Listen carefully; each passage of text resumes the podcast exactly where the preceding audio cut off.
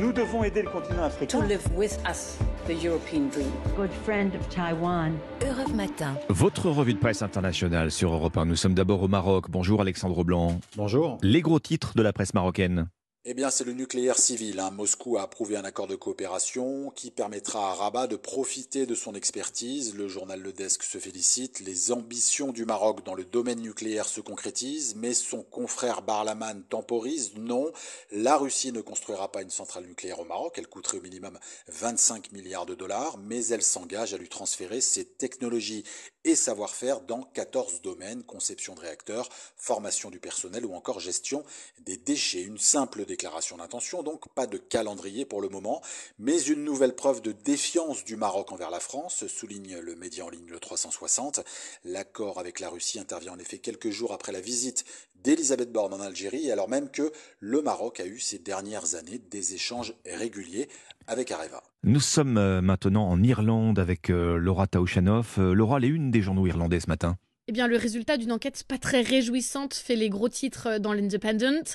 L'Irlande est le pays européen qui dépend le plus de la voiture après Chypre. L'Irish Times publie une comparaison inquiétante. 75% des Irlandais se servent de leur voiture pour des trajets quotidiens, alors que la moyenne européenne est plutôt à 45%. Alors pourquoi la voiture est-elle reine ici?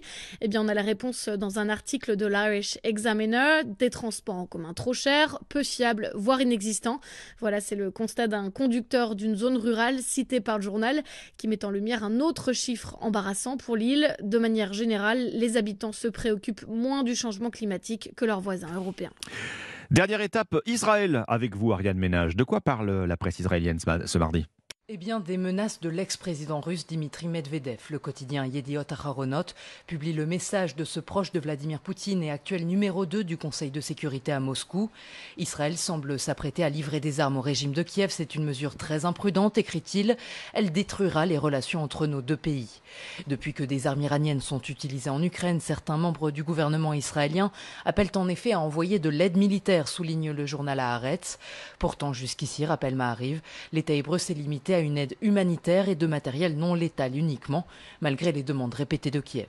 Du point de vue israélien, il faut absolument préserver une coopération avec Moscou. La Russie est un acteur majeur en Syrie, où Israël mène régulièrement des frappes contre des milices iraniennes. Merci Ariane Ménage, merci à nos correspondants. 6h55 sur Europe 1. Dans un instant, vous retrouvez Dimitri Pavlenko. À tout de suite.